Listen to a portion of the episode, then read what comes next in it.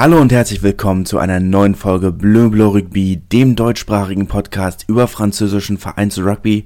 Wir haben heute fünf Knockout-Spiele im Programm, davon drei Derbys und ein bisschen was an drumherum, das wir sicherlich auch besprechen müssen. Wir fangen an mit den Barrage, den Viertelfinalspielen der Top 14. Das erste am Freitagabend Racing 92 gegen Stade Francais, das Pariser Derby in der Paris La Défense Arena von Racing.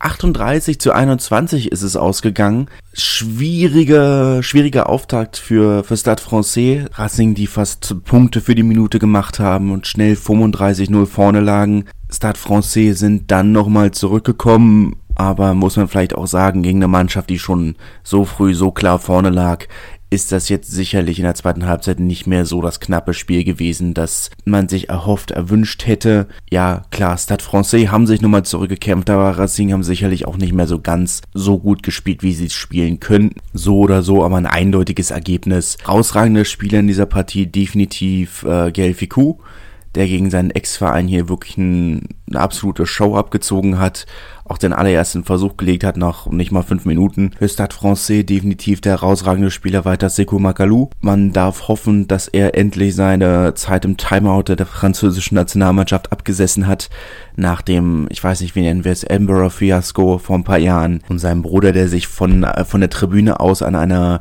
ähm, Schubserei oder Rangelei auf dem Feld beteiligt hat. Ähm, das, was er auf dem Feld geleistet hat, war bei ihm ja nie wirklich das Problem. Absolut einer der herausragenden Spieler und denke, dieses Jahr, jetzt im Sommer, sollte es definitiv wieder der Fall sein, äh, mit dem kurzen Turnaround zwischen dem Finale der Top 14 und der Tournee nach Australien und den Quarantänebedingungen wird es ja eine sehr durchmischte Mannschaft, bei der viele der üblichen Stammspieler fehlen werden denke, in jedem Fall wird da Sekou Makalou wieder endlich seinen Platz wiederfinden. Als Verein für Stade Francais ist das hier sicherlich, ja, ich meine, enttäuschend. Klar, man, es ist ein Viertelfinale, man will gewinnen, aber es ist, dass sie überhaupt dahin gekommen sind, war ja im Laufe der Saison gar nicht so ersichtlich, dass sie sich da nochmal so zurückgekämpft haben, trotz all dem, ähm, was, wie sie diese Saison begonnen haben und was so passiert ist. Diese 25 Corona-Fälle, die sie in der Vorbereitung hatten, die alten Tweets, die hochgekommen sind, die ganze Fiku-Saga und sportlich sah es ja auch aufgrund dessen ja lange nicht so aus, als würden sie wieder in die Playoffs kommen oder würden sie in die Playoffs kommen. Seit 2015, seit dem Meistertitel waren sie ja nicht mehr da. Von daher ist das hier jetzt äh, werden Sie damit absolut zufrieden sein. Sie sind endlich wieder im Champions Cup angekommen.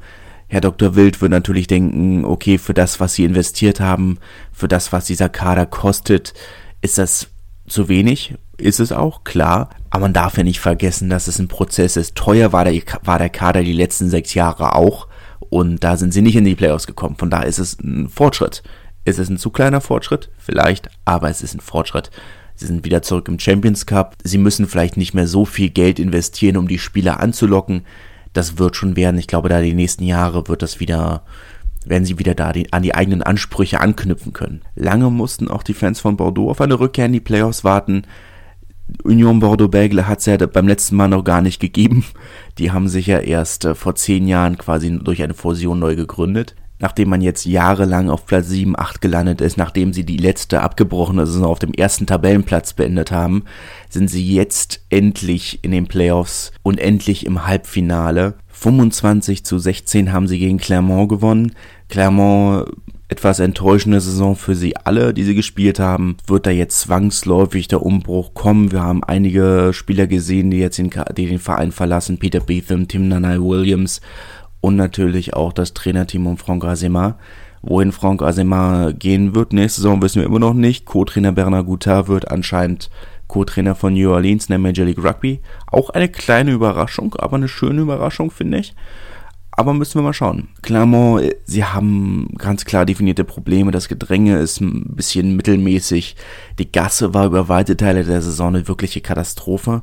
Und dann, damit kannst du dann eben halt auch keine, keine Playoff-Spiele gewinnen. Haben wir letzten Endes auch im Champions Cup gesehen. Auch wenn hier wirklich viel Pech dazugekommen ist. Jetzt mal ein Beispiel von dem Versuch von, oder nicht Versuch von äh, Arthur Etyrea, der den Ball fünf Meter vom Mahlfeld von einem Knock-on aufsammelt und ihn dann im Mahlfeld direkt wieder verliert, von Maxime Lucu aus der Hand geschlagen. Das sind Versuche, die musst du einfach, die musst du einfach legen. Solchen, solche Geschenke muss man annehmen. Ich finde es höflich, dass er diese Gastgeschenke nicht annimmt, aber wenn man gewinnen will, müsste man sie schon annehmen. Sie hatten schon ihr gewisses Maß an Pech in dieser Saison und vor allem auch in diesem Spiel. Auf der anderen Seite, äh, Mathieu Jalibert absolut hervorragend nach wie vor als Spielmacher, als Kicker, eben vor allem auch ein sehr offensiver Spielmacher. Und ich glaube, das wird dann wirklich ein spannendes Halbfinale. Im Halbfinale in Lille haben wir dann jetzt am Freitag, Samstag zum einen am Freitag das Duell zwischen La Rochelle und Racing und am Samstag das Duell, das Rematch vom Champions Cup Halbfinale zwischen Toulouse und Bordeaux. Alle beide Spiele wieder auf TV5 im deutschen Free TV mit französischem Kommentar. Ob sie wieder mit äh, 10 Minuten Verspätung anfangen oder nicht, weiß ich nicht. Kam jetzt am Wochenende auch für mich ein kleines bisschen überraschend. Aber gut. War ja zumindest am Samstag äh, nicht so verkehrt. Äh, das Relegationsspiel, das Access-Match, wie es so schön heißt, zwischen Biarritz und Bayonne hatte ja dann doch etwas Überlänge. Fast drei Stunden hat das Spiel letzten Endes gedauert. 17.30 hat es angefangen, 2020 war es vorbei. Weiß nicht mal, was ich groß zu sagen soll. Es war, ich hatte ja ein bisschen die Befürchtung vor dem Spiel, dass der Hype zu groß ist, dass dieses Spiel, das ja als das wichtigste Basken-Derby aller Zeiten äh, angepriesen wurde, dass es diesem Hype gar nicht gerecht werden kann. Aber doch, schon, ja, war äh, historisch in vielerlei Hinsicht es war kein gutes Spiel. Muss man auch in Fairness so sagen, also rein als von einem Rugby-technischen Standpunkt war es kein gutes Spiel. Dieses Maß an Chancen, das beide Mannschaften vermutlich dem Druck geschuldet in Sand gesetzt haben, war schon beeindruckend. Aber diese Spannung, dieser, dieser Druck, den man wirklich förmlich gespürt hat. Also ich, ich bin, war ja unbeteiligt mehr oder weniger. Ich hatte ja kein, kein Pferd im Rennen, in diesem Rennen. Aber ich saß da mit flauem Magen. Es war spannend wie sonst was. Volle Stadion, blauer Himmel, eine Geräuschkulisse, alles, was man irgendwo so vermisst hat. Und ja, darauf kommen wir gleich noch zu sprechen, aber ah, es war ein Derby. Es war ein richtiges Derby, ein Relegationsspiel und ein richtiges Derby. Das hat Spaß gemacht, das war Rugby pur auf beiden Seiten die Kicker nicht so ganz auf der Höhe, haben immer wieder äh, Chancen verkickt. Sogar Gaetan Germain, der ja wirklich einer der zuverlässigsten Kicker in Frankreich ist, möchte jetzt nur mal kurz ich habe ja wirklich Mitleid mit dem Mann, der doch ein paar schwierige Jahre ist jetzt fast aufeinanderfolgende Saisons erst mit Brief, dann mit Grenoble und jetzt mit Bayonne abgestiegen der hat kein Glück bei der Auswahl seiner Teams, aber selbst er hat verkickt. Auf äh, Seiten von Biarritz hat Gilles Bosch auch nicht getroffen oder Gilles Bosque, wie ihn die französischen Kommentatoren nennen. Bayonne, die in der zweiten Halbzeit drei oder viermal auf Gasse gekickt haben und dann beim dritten Mal den Ball verloren haben die fünf Minuten vor Ende auf der Mahllinie von Biarritz sind, zum Drop Goal aufgestellt sind, aber es nicht kicken und dann in der 82. Minute den Turnover von Stephen Armitage kassieren auf der Mahllinie 3 zu 3 nach 80 Minuten. Ich meine, das sieht man auch schon nicht oft. 6 zu 6 nach Ende der Nacht der Verlängerung. Spannung pur, 22 Meter Kicken. Ich meine, wann haben wir das das letzte Mal gesehen? 2009, ich habe es gerade mal gegoogelt, es ist schon lange her, Jahr 2016 gab es das in einem U23-Finale zwischen Clermont und Bordeaux, gewonnen von Bordeaux, aber auf Top-Niveau, auf Erwachsenenniveau ist es jetzt schon zwölf Jahre her, dass ich das das letzte Mal gesehen habe. Vielleicht habe ich zwischendurch was vergessen oder übersehen, aber es ist schon ewig her. Die ersten fünf Kicker auf beiden Seiten haben problemlos getroffen und dann der sechste Kicker, Emeric Luc, der während des Spiels noch so viel Alarm auf seinem Flügel gemacht hat, verschießt den Ball. Stephen Armitage, die Nummer 8, ich betone es nochmal, die Nummer 8 von Biarritz, äh, macht den Kick für den Aufstieg. Wahnsinn pur, Begeisterung pur. Stephen Armitage, ich meine, der Mann ist 35, hat diese Saison von den 34 Spielen von Biarritz, also 30 reguläre Saisonspiele, drei Playoff-Spiele plus jetzt das Relegation bzw. Access-Match, davon hat er 32 gespielt, 28 gestartet. Marathonmann absolut beeindruckende Zahlen. Ist ja überhaupt erst in Biarritz gelandet, weil er eigentlich, äh, eigentlich hatte er in San Diego unterschrieben, hat aber kein Visa für die USA bekommen, sollte eigentlich gar nicht in Biarritz landen. Was für eine was für eine Leistung. Nachdem er in der 82. Minute überhaupt noch den Sieg gerettet hatte mit seinem Turnover und die Verlängerung gerettet hatte. Spektakulär. Für Bayonne natürlich eine der schlimmsten, schlimmsten Art und Weisen, wie die Saison hätte enden können nachdem sie überhaupt erst am letzten Spieltag auf den Relegationsplatz gerutscht sind, wenn sie den letzten Penalty von Stade Francais nicht kassiert hätten.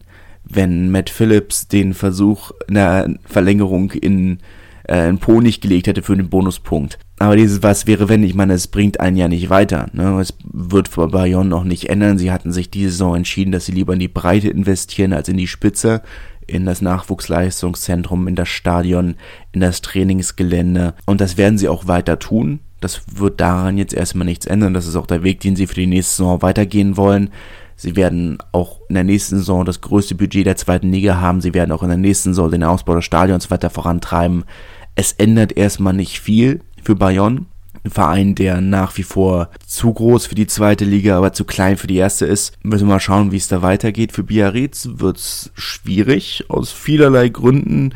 Ähm, zum einen wird man wahrscheinlich kein Heimstadion haben, haben im Interview jetzt schon mal bestätigt, man wird sicherlich äh, in Biarritz spielen, aber nur zur Ausnahme spielen, nicht in der Regel. Darf gespannt bleiben, spielen sie in Bayonne vielleicht sogar. Wäre nicht das erste Mal, dass man, dass da ein gewisser Stadionaustausch stattfindet.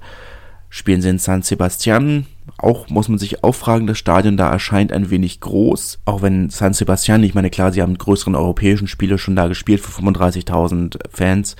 Aber es ist natürlich für ein reguläres Saisonspiel ein bisschen groß.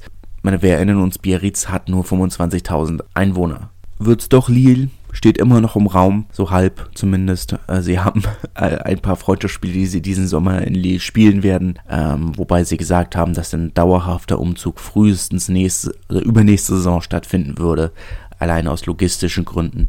Aber gut, wir werden sehen. Ein anderer Grund, aus dem es schwierig werden kann. Und ich weiß, es ist wie immer, man fühlt sich so ein kleines bisschen wie ein Spielverderber, wenn man über sowas redet, zumal es ja eigentlich an sich schon ein schöner Tag war, ein schöner, ein schönes Event. Aber Spielverderber hin oder her, müssen wir leider doch nochmal über Corona reden. Es gab ja Regeln von der Liga, es gab Auflagen vom Staat. 5000 Fans waren zugelassen, keiner Alkoholverkauf, Maskenpflicht und äh, Gesundheitsnachweis, also Test oder Impfpass, wie bei uns auch. Und während des Spiels hat man schon gedacht, irgendwas stimmt da nicht. Ich habe auch während des, ich habe hab auf Wikipedia nachgeguckt und ja, siehe da, das Stadion der Parc des Sports Aguilera hat 9500 Sitzplätze.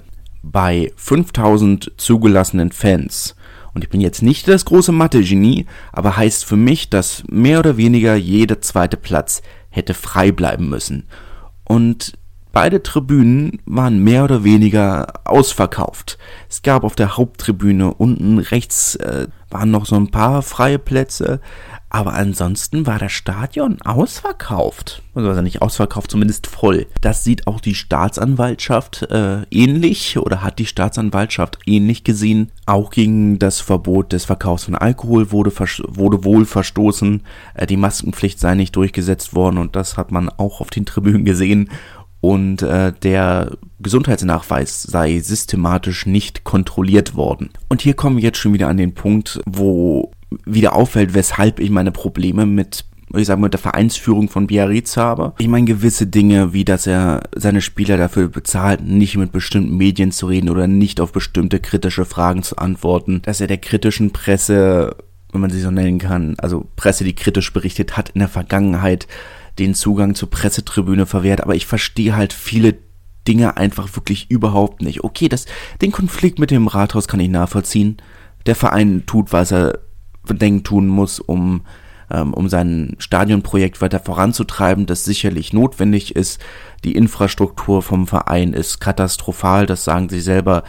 Das ist absolut nachvollziehbar. Nur das Stadion ist verdammt klein und heutzutage reicht das Stadion selbst alleine ja nicht aus, um einen Verein irgendwo zu finanzieren. Okay, ne, eine Sache. Aber er kann sich doch nicht auf einen Sonntagvormittag hinstellen bei Radio Monte Carlo und sagen, nee, also es waren 5000 Menschen im Stadion und wenn da mehr waren, dann nur, weil wir den äh, Präfekt und seine Familie eingeladen haben. Woraufhin der Präfekt natürlich gesagt hat, ja, nee, habt ihr nicht. Hier, ich habe ich hab Tickets gekauft, hier ist der Beleg. Was, was sollen die lügen? Heute auch wieder im Media Olympique hat er wieder gesagt, nein, es waren nur 5000 Menschen im Stadion, es waren nur 5000 Menschen im Stadion, 5000 Menschen aus Biarritz.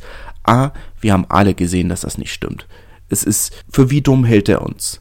Das, das verstehe ich halt nicht. Warum so lügen und warum so offensichtlich lügen? Und weil selbst, selbst, selbst der Zusatz 5000 Menschen aus Biarritz, so die Implikation, dass ja alles, was darüber geht, nur die Schuld von Bayern gewesen sein kann. Aber selbst diese 5000 stimmen ja nicht, weil von den 5000 Fans 1500 Tickets nach Bayonne gegangen sind. Auch das stimmt ja schon nicht. Warum lügen und warum so offensichtlich lügen? Ich verstehe es halt nicht. Wenn RMC berichtet, äh, die Ticketkontrolle oder es, die das System zur Ticketkontrolle sei über, überhitzt ausgefallen. Okay, ich weiß es nicht. Ich denke halt trotzdem, es muss ja eine manuelle Möglichkeit geben, das zu überprüfen. Und selbst das ist ja keine Erklärung für die vermutlich bewusste Hin Hinwegsetzung über die Auflagen. Natürlich kann man über die Auflagen streiten. Das ist ja nicht der Punkt. Aber sie haben diesen Auflagen zugestimmt. Ich, ich verstehe es nicht. Es ist auch in ihrem Statement, das sie auf Twitter und Instagram verbreitet haben, kein Kommentar zu den zu dieser offensichtlichen Überschreitung der Zuschauerzahlen oder der zugelassenen Zuschauerzahlen. Kein Wort dazu. Nur, ja, wir haben uns doch bis jetzt immer engagiert und äh, wir haben einmal Masken verteilt und ja, das müsst ihr uns jetzt einfach so, äh, wenn man es jetzt mal hochrechnet, dass Stade Francais 5000 Euro Strafe kassiert hat, weil zwei Spieler zusammen ein Eisbad genommen haben. Sollte Biarritz straffrei davonkommen, wird es sicherlich auch in der ersten und zweiten Liga einige Präsidenten geben, die sehr unzufrieden sind. Es hat für alle viel Geld gekostet, alle haben versucht, sich dran zu halten, mehr oder manche mehr, manche weniger, aber dass sich die NNR bis jetzt nicht mit einem Wort dazu geäußert hat, zu sagen, okay, wir, wir untersuchen das oder wir haben was eingeleitet oder ein Untersuchungsverfahren einge, eingeleitet. Also das ist ja auch das Einzige, was ich von Biarritz erwartet hätte, zu sagen, wir können uns zu den Vorgängen noch nicht äußern, wir untersuchen es und äußern, geben eine Stellungnahme ab, wenn wir mehr wissen. Mehr braucht's ja aktuell gar nicht. Sie müssen noch nicht mal irgendeine Schuld eingestehen. Aber dieses Lügen, wenn sie den Mund aufmachen, das verstehe ich nicht es ergibt keinen Sinn. Es ist, naja, gut. Es geht hier jetzt auch nicht irgendwie darum, dem Verein irgendwie was äh, zu unterstellen oder was die Vereinsführung ja auch irgendwo behauptet hat, es ginge hier um eine Schmutzkampagne. Aber wir sind doch alle nicht blind. Wir haben gesehen, dass beide Tribünen voll waren. Und wirklich voll. Ihr könnt euch gerne die Highlight-Videos auf äh, auf YouTube, ich wollte ja als Highlight-Video, es gab nicht wirklich viele Highlights, die man hätte zeigen können, aber das, die Zusammenfassung auf YouTube angucken. Die Tribünen waren voll. Rein mathematisch müssen sie über die zugelassene Zahl an Menschen im Stadion hinausgegangen sein. Rein logisch. Wir sind doch nicht dumm. Also vielleicht schon, aber nicht so dumm und vor allem nicht so blind. Ihr habt vielleicht mitbekommen, dass es mich ein wenig sauer macht, wenn man versucht, uns so für, für so dumm zu verkaufen. Das kann doch nicht wahr sein. Ich meine jetzt mal ehrlich. Zu allen anderen Dingen kann ich mich nicht äußern. Ich weiß nicht, ob sie Alkohol verkauft haben. Ich weiß nicht, äh, ob sie die Gesundheitsnachweise kontrolliert haben. Und es geht auch nicht darum, irgendwo am Ergebnis zu rütteln. Am Ergebnis wird nicht gerüttelt werden. Beide Vereine, Bayern Biarritz, brauchen beide Planungssicherheit, weil sonst wird, egal wie, es wird ja, wäre ja eine katastrophale Saison, wenn sie sich nicht richtig vorbereiten können. Da wird nichts passieren. Aber, naja. Sollte es irgendwelche Ergebnisse geben, halte ich euch natürlich auf dem Laufenden. Aber ja, von meinem Empfinden und vor einem Krisenkommunikationshintergrund ist das einfach eine sehr fragwürdige Art und Weise, mit äh, einem solchen, mit diesen Vorgängen umzugehen. Aber gut, kommen wir zu den Frauen. Da gab es nämlich auch die beiden Halbfinalspiele in der ersten Liga. Zum einen das Duell zwischen dem ASM Romagna, dem Team, das vor zwei oder drei Jahren äh, dem ASM Clermont-Vergne quasi einverleibt wurde, beziehungsweise der Amateursparte des Vereins und äh, den amtierenden Meisterinnen aus Montpellier. Eine äh, mittelschwere Überraschung, äh, die sich da in, in Toulouse abgespielt hat. 20 zu 16 hat Romagna gewonnen. Montpellier hat eine schwierige Saison, haben wirklich viele Spiele nicht gespielt, haben natürlich auch viele Nationalspielerinnen immer wieder abgestellt, die lange gefehlt haben. Da konnte, also mit den Nationalspielern, die abgestellt wurden und den vielen Spielen, die sie nicht gespielt haben, da konnte nicht wirklich ein, oder hatten nicht wirklich die Chance als, als Team zu wachsen. Aber es ist schon eine, eine mittelschwere Überraschung. Montpellier haben ja die, die haben ja die letzten Jahre komplett dominiert. Schon eine, eine kleine Sensation, dass sie hier im Halbfinale schon ausscheiden. Außerdem war das das letzte Spiel der ehemaligen französischen Kapitänin Gaël Mignon. Auch da einmal ein, eine kleine Runde Applaus für eine wirklich herausragende Karriere, die sie hingelegt hat. Eine der emblematischsten Spielerinnen des französischen Rugbys in den letzten Jahren oder letzten 15 Jahren. Für Romagna ist es eine Premiere, dass sie überhaupt ins Halbfinale gekommen sind. Da wollten sie auch hin, da haben sie sich selber gesehen. Und jetzt sogar im Finale, das ist schon eine herausragende Saison, die sie spielen. Zumal sie nicht wirklich viele Nationalspielerinnen haben. Sie haben zwei italienische Nationalspielerinnen, aber auf französischer Seite haben sie äh, Jessie Tremolière, die ja zur Spielerin des letzten Jahrzehnts gewählt wurde von World Rugby. Und sie haben Caroline Thomas. Für mich persönlich eine herausragende Spielerin, einfach dahingehend, dass sie alle drei Positionen in der ersten Reihe auch auf internationalem Niveau spielen kann. Ich weiß nicht, ob es bei den Frauen und auch bei den Männern überhaupt jemand anderen gibt, der das kann. Aber ansonsten haben sie eigentlich keine Nationalspielerin.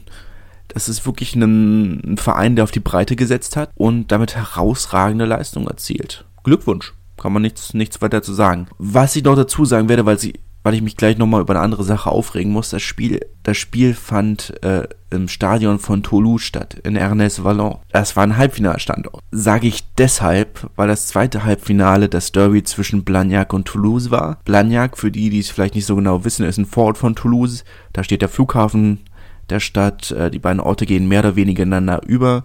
Bei den Männern spielen sie in der dritten, äh, in der dritten Liga, bei den Frauen ist es ein absolutes Top-Team, sind fünf Jahre in Folge im Halbfinale gescheitert. Ähm, ja, Blagnac, Toulouse. Blagnac ist auch, richten auch das Finale aus. Das heißt, Toulouse als Halbfinalstandort und Blagnac als Finalstandort.